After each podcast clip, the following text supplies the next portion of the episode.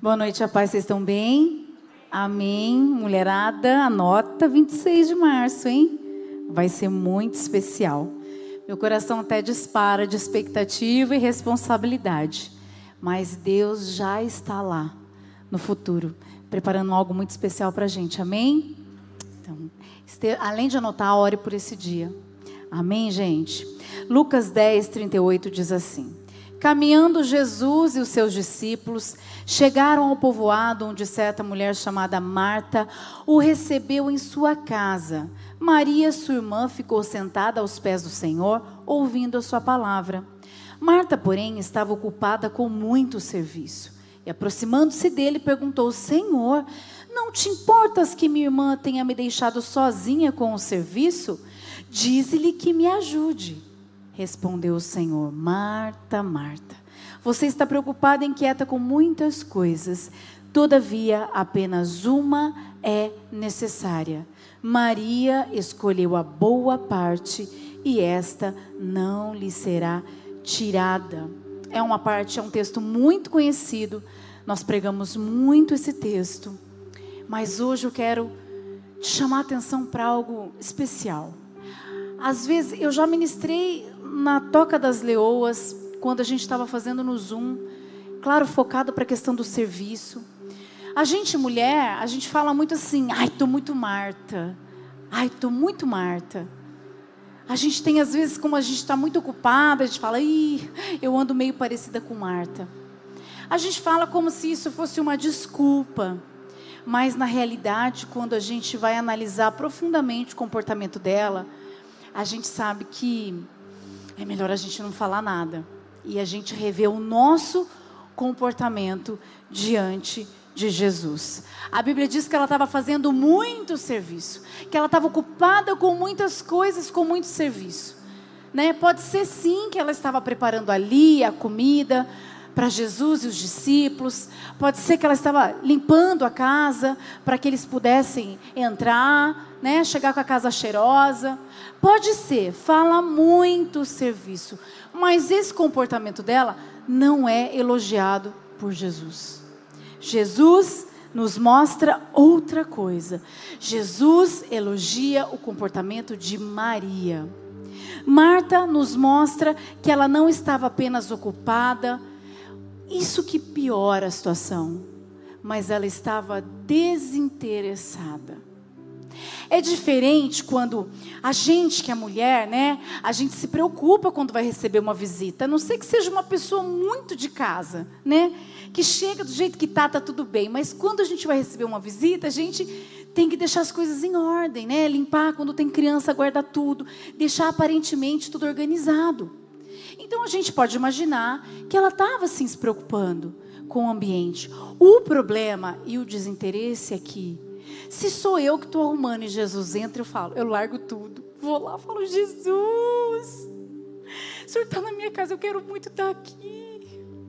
Eu sei que o Senhor precisa de uma comida, precisa estar tudo cheirosinho. Eu vou ali, eu já volto. Me espera. A Bíblia não diz que ela falou isso.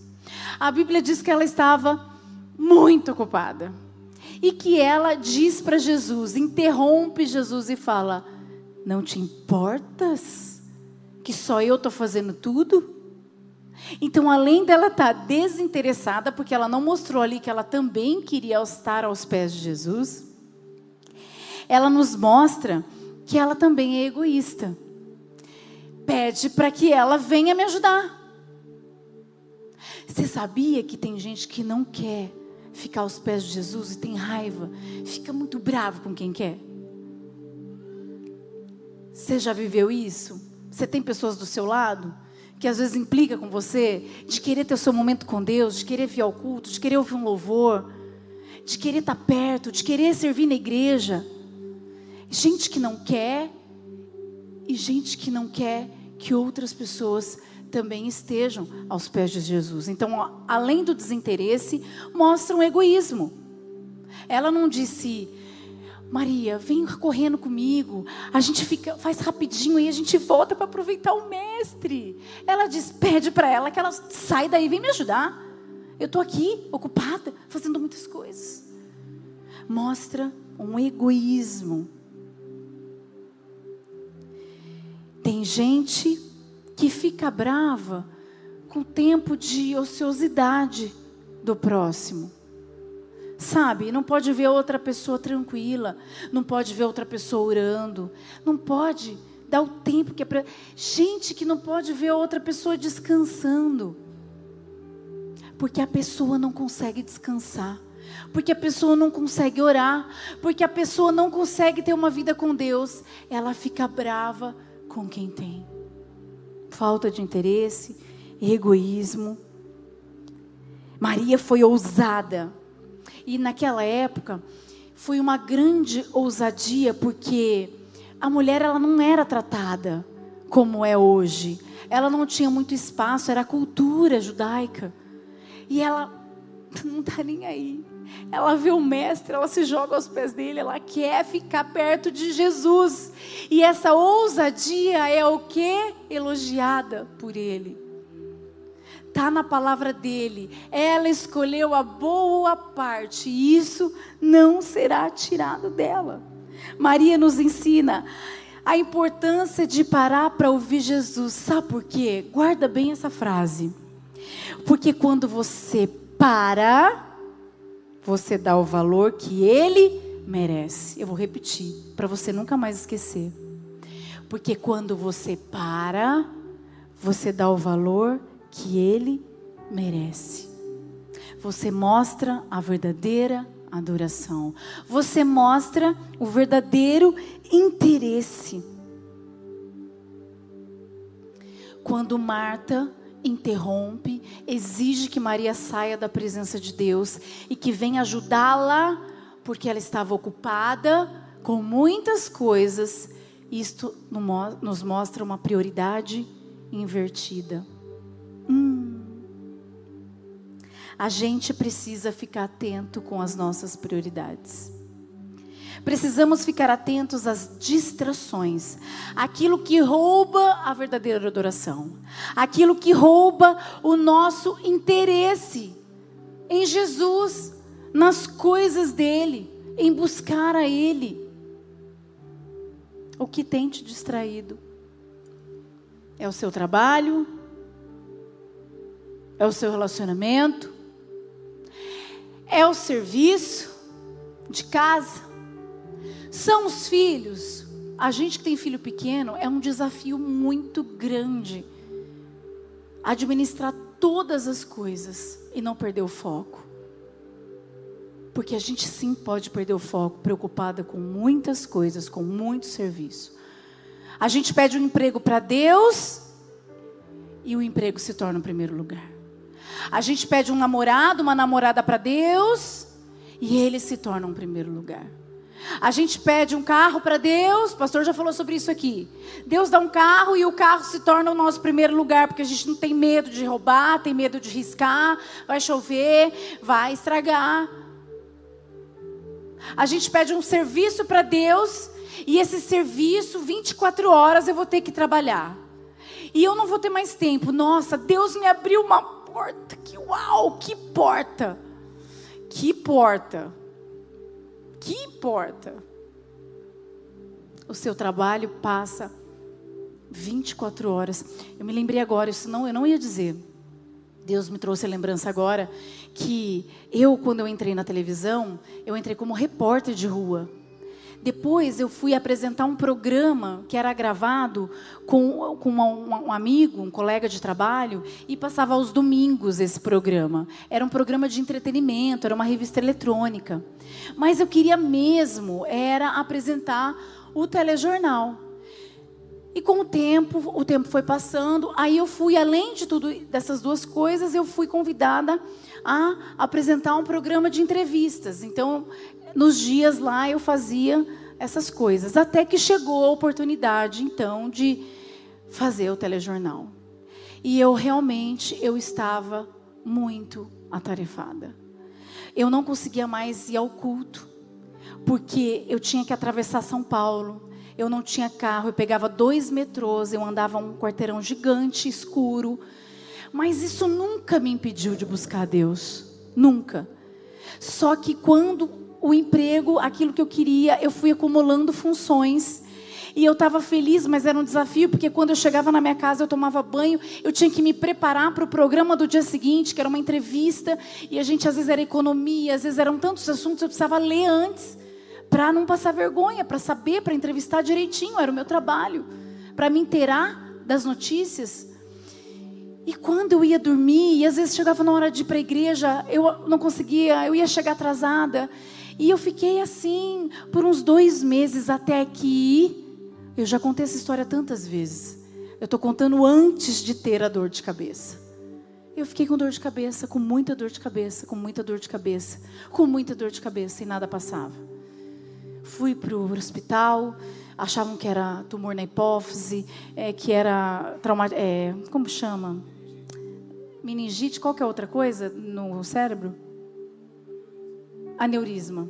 Aneurisma, e foram fazendo todos os exames. Resumindo para vocês, eu saí de São Paulo, fui para Botucatu, que eu tenho parentes médicos lá, e eles cuidaram de mim lá. E estava vazando líquor da minha espinha, e ninguém sabe por quê.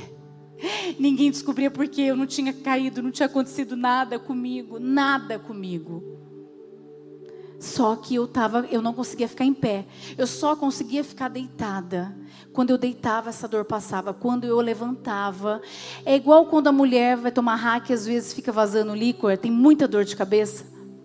Eu fiquei assim por mais de um mês. E eu trabalhando assim, trabalhando até que eu não consegui mais ficar em pé.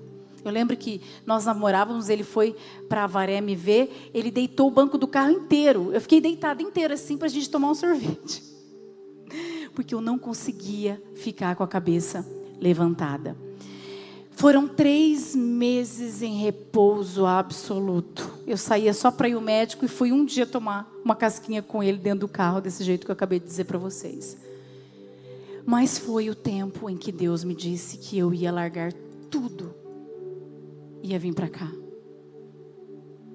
As minhas prioridades, e eu era uma pessoa muito firme com Deus. Eu estava no momento, num processo, é, já tinha me convertido, a gente estava firme com Deus, os propósitos de Deus, mas aquilo que foi aumentando meu trabalho e eu fui deixando, e às vezes eu ligava para ele, eu falava, amor, eu não vou conseguir para o culto hoje, está chovendo, eu tenho que estudar para a entrevista de amanhã cedo, e, e, e como que Deus ia falar para mim que eu ia largar tudo e vir embora para cá? Fala para mim. Em que momento que Deus ia falar? E se falasse, eu ia achar que era o diabo. Eu falei, misericórdia. Né? Mas foram três meses em repouso. Simplesmente ouvindo a voz de Deus. Ouvindo mensagens, lendo a palavra de Deus. E Deus falou no meu coração que eu largaria tudo e viria para cá que eu me casaria, que eu moraria aqui. Era mudança de plano. Minhas prioridades estavam que invertidas. Quando a gente inverte as prioridades, a gente deixa aquilo que é importante para segundo plano. O que é priorizar? Olha só, é dar maior importância, é dar o primeiro lugar. Para a gente entender sobre a prioridade, aquilo que fica em segundo plano tem menos valor. Aquilo que você deixa para fazer depois pode nunca ser feito, sabia? Por isso que quando é, a gente vê quem serve, a gente fala, assiste hoje. Quando é de domingo eu falo, volta à noite. Você que está servindo de manhã, volta à noite. Não deixa para assistir na segunda palavra que é para o domingo. Porque às vezes você vai ver do domingo, você vai ver lá na quinta e vai misturar com essa quinta, mas você já perdeu. Às vezes nem você nem vai assistir. E quantas pessoas que me falam que quando assiste, pulo todo louvor, todo começo, vai direto lá na mensagem. O culto é inteiro. O culto tem um começo, um meio e um fim. Quando você vê a abertura, os louvores, ele está falando desde o começo e ele vai falar até a bênção apostólica. Então, quando você deixa para depois, pode ser que você nem faça. E a gente, infelizmente, descobre isso quando você fala assim: Você lembra quando eu preguei aquele dia tal? A pessoa fala assim: Ai, você vê que a pessoa entra em pânico porque ela não assistiu. E se ela ouviu e estava distraída, ela nem assimilou. Calma que eu vou chegar lá. Então, a gente não pode deixar para depois. Isso é em questão do culto, quando você tem que ligar para alguém, quando Deus fala, liga para tal pessoa. Fala de mim para ela hoje. Ai, depois eu falo. Quando você tem que se desculpar com alguém, é hoje. Não deixa para depois, porque você pode não fazer depois. Não deixa para orar depois. É uma afronta dar o segundo lugar para aquilo que deveria ser o primeiro. E isso tem que constranger a gente. É uma afronta para Deus dar o lugar dele para qualquer outra coisa. A Bíblia diz em Mateus 6,33: Busquem, pois, em primeiro lugar o reino de Deus e a sua justiça, e todas essas coisas serão acrescentadas a vocês. Perceba que os problemas aumentam quando o que deveria ser primeiro se torna segundo. Pode analisar a sua vida quando você inverte as prioridades quando o reino e as coisas de Deus não estão em primeiro lugar. Porque o reino de Deus precisa ser prioridade, pastora. Porque crescimento requer tempo com Deus. E esse tempo com Deus não pode ser deixado de lado, não pode ser desprezado que mais? Não apenas o seu tempo tem que ser prioridade, mas o seu, os seus recursos, os seus dons. Quando eu tiver, eu vou doar. Quando eu entrar num trabalho, eu vou fazer. Quando eu ganhar, tem gente que fala até na Mega Sena. Misericórdia. Já ouvi. Quando eu ganhar na Mega Sena, eu vou dar para a igreja o dízimo. Eu falo, misericórdia. Não joga não, precisa não. Quando eu tiver dinheiro. E isso é o quê? Uma mentira para ela mesma. Porque se com pouquinho ela não dá, ela não vai dar quando tiver. A gente se engana, gente, o nosso coração é enganoso. Ai, meu Deus. A gente se engana demais. Onde eu estou aqui, os seus dons. E os dons que Deus te deu. Cadê os seus dons? Quais são as prioridades? Tem gente que fala assim: ah, ó, eu vou fazer faculdade, eu vou primeiro. Aí quando eu terminar tudo isso, aí eu não estou dizendo que a gente tem que fazer meia boca. Quando a gente tem que fazer para Deus, a gente tem que fazer com foco, a gente tem que dar o nosso melhor. Se não é possível agora, beleza, tem casos, pessoas que estão estudando, não adianta ficar aqui, ai, me muda de escala, ai, me muda não sei o quê. Está fazendo meia boca, está atrapalhando a escala de serviço.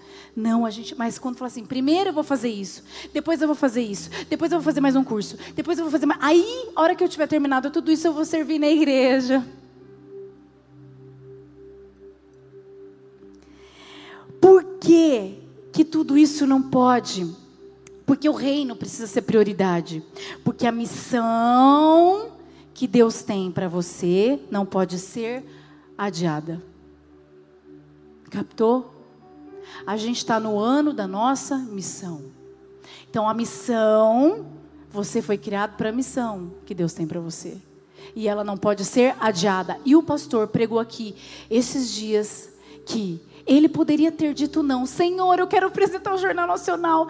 Você acha que a igreja não ia existir? Deus ia colocar outra pessoa para fazer o que Deus chamou ele para fazer. Uma coisa é, a missão ela não pode ser adiada tem um tempo do cumprimento da missão de Deus para a nossa vida. Então, a gente precisa se atentar às prioridades, para que a gente possa viver a missão que Deus tem para a gente. Se você não faz hoje, você não vai fazer o ano que vem. Aliás, a gente nem sabe se vai ter oportunidade, porque a gente não é o dono do tempo e a gente não conhece o amanhã. Quais são as atitudes de uma pessoa? De uma pessoa. Vou voltar aqui, peraí. Você não tem ideia de quem você poderá se tornar se você colocar Jesus em primeiro lugar. Escreve isso para você. Você não tem ideia. Você vai conhecer conforme você vai caminhando com Deus. E Deus vai mostrando passo a passo. Porque o Senhor sabe que muitas coisas Ele não pode dizer antes do tempo. Glória a Deus por isso, porque a gente não está preparado para ouvir tudo. E aí o Senhor vai nos mostrando e nos preparando enquanto a gente está dentro do propósito de Deus.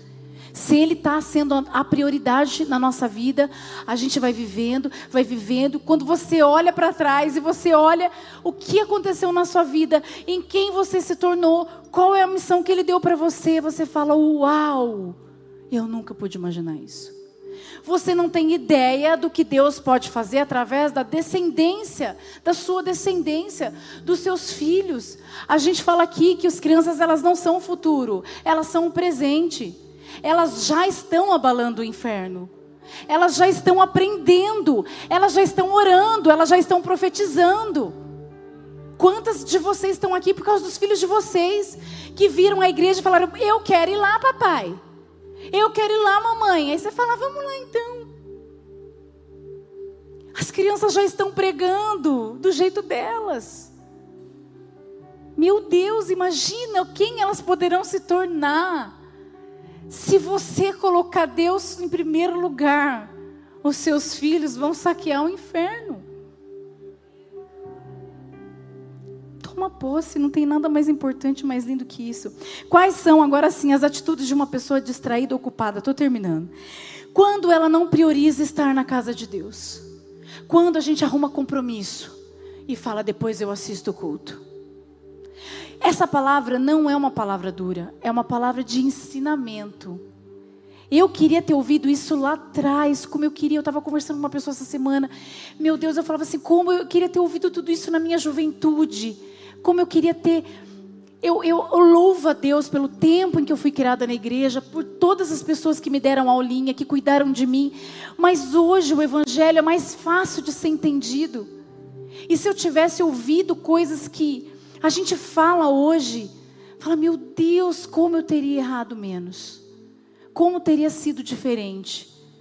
A gente fala, eu lembro na Bento Carlos ainda, tinha um aniversário numa quinta-feira. Muitas crianças foram e a Valentina não foi. E nós falamos, filha, hoje é dia de culto.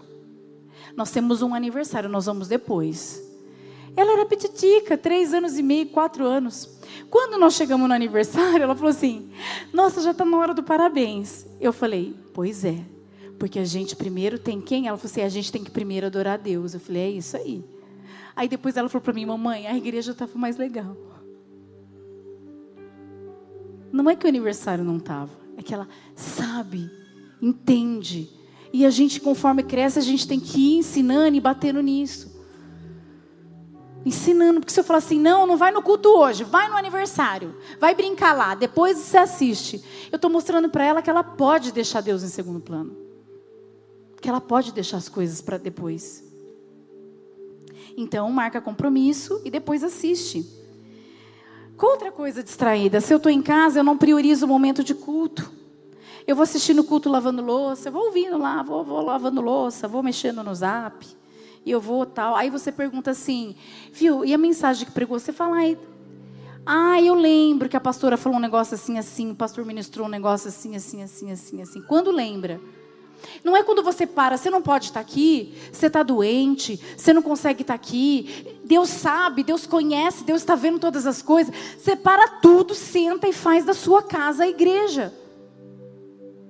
No tempo de pandemia, eu ficava muito brava eu parei até de entrar no, no Facebook. Eu falava, Juliano, enquanto você está pregando, as pessoas elas não estão prestando atenção. Elas estão pedindo oração, elas estão, ok, tem que pedir mesmo, tem o tempo de pedir oração, tem o tempo de falar, mas o pastor está ministrando, a pessoa está contando a vida dela, a história de vida dela. Eu falo, meu Deus, a palavra, eu falava assim, meu Deus, a palavra está sendo pregada, a pessoa está perdendo isso. O meu desespero não era porque ela estava escrevendo, é porque ela estava perdendo aquilo que Deus estava recebendo agora. Deus estava falando isso, isso, isso, e a pessoa lá contando, porque aí, aí, tudo bem, é importante esperar acabar o culto, depois você vai lá e conta, comenta. Mas o tempo de culto é para você olhar e cantar, é para você absorver a palavra que está sendo falada. Ai, meu Deus do céu. Ai, Gente, isso não é crítica, isso é ensinamento. Isso é ensinamento. Precisamos parar aos pés de Jesus, sem religiosidade, mas por amor. Se você quer cumprir a missão que Ele tem para você, é hora de você rever as suas prioridades. Deixa para segundo plano aquilo que é menos importante, aquilo que não é tão urgente, aquilo que não é necessário, aquilo que não vai mudar a sua vida. Só Jesus pode mudar a sua vida. Mateus 25, 1 diz assim: O reino dos céus será, pois, semelhante a dez virgens que pegaram suas candeias e saíram para encontrar-se com o noivo. Cinco delas eram insensatas e cinco eram prudentes. As insensatas pegaram suas candeias, mas não levaram óleo. As prudentes, porém, levaram óleo em vasilhas junto com suas candeias. O noivo demorou a chegar e todas ficaram com sono e adormeceram. À meia-noite, ouviu-se um grito: O noivo se aproxima, saiam para encontrá-lo. Então todas as virgens acordaram e prepararam suas candeias. As insensatas disseram às prudentes: Dê-nos um pouco do seu óleo, pois as nossas candeias estão se apagando. E elas responderam: Não pois pode ser que não haja o suficiente para nós e para vocês. Vão comprar óleo para vocês. E saindo elas para comprar o óleo, o noivo chegou. As virgens que estavam preparadas entraram com ele para o banquete nupcial. E a porta foi fechada. Mais tarde vieram também as outras e disseram: Senhor, Senhor, abra a porta para nós. Mas ele respondeu: A verdade é que não as conheço. Portanto, vigiem, porque vocês não sabem o dia nem a hora. De novo eu estou falando isso. Deus está trazendo uma palavra de novo sobre isso. Nós abrimos o culto cantando: O noivo vem. Jesus vai voltar. Essa parábola conta a história de pessoas que estavam preparadas e de pessoas que estavam distraídas, achando que tinham tempo de correr e comprar óleo o noivo vai voltar. A gente não sabe o dia e nem a hora, por isso a gente tem que priorizar. Priorizar o tempo com Deus, priorizar o reino de Deus, não ficar distraído com tantas coisas. Peça sabedoria, Senhor, me ajude. Me ajude, me, me ajude a planejar o meu dia. Me ajude a ter um tempo com o Senhor. Um tempo para minha casa, um tempo para os meus filhos, um tempo para o trabalho. A gente consegue se organizar com sabedoria. Mas a gente precisa ter um tempo com Deus. Priorize o noivo, mantenha a candeia acesa. Para que o óleo não venha se apagar. Para que você não venha ser pego distraído no meio do caminho. E não dê mais para participar do banquete nupcial. Feche seus olhos. Deus. Obrigada, obrigada, obrigada por essa palavra de ensinamento, por esse chacoalhão de amor. Que a gente te priorize em todas as coisas, com o nosso tempo, com o nosso coração, com os nossos recursos, com os nossos dons. Nos ajude a crescermos no Senhor, nos ajude a cumprirmos a missão. Que nada venha adiar a nossa missão, tira as distrações do nosso caminho, afasta tudo aquilo que distrai os teus filhos, Senhor. Mostra para eles o que eles têm que fazer, que eles possam rever as prioridades, que eles possam permanecer no Senhor. Que não seja por religião, mas seja por amor. Que possamos parar todas as coisas para te buscar, para te adorar, para engrandecer o teu nome para dizer obrigada, Senhor. É por amor que estamos aos teus pés, que possamos ter o coração de Maria, que o Senhor nos ajude a chegarmos até o fim e cumprirmos a nossa missão em nome de Jesus. Amém. Aplauda o Senhor. Glória a Deus. Porque te amo, eu paro todas as coisas porque te amo, me prostro diante de ti, porque te amo, escolho a boa parte que estar aqui, que te adora, Senhor, que te ouvir estar aqui, porque te amo. Cante assim, porque te amo.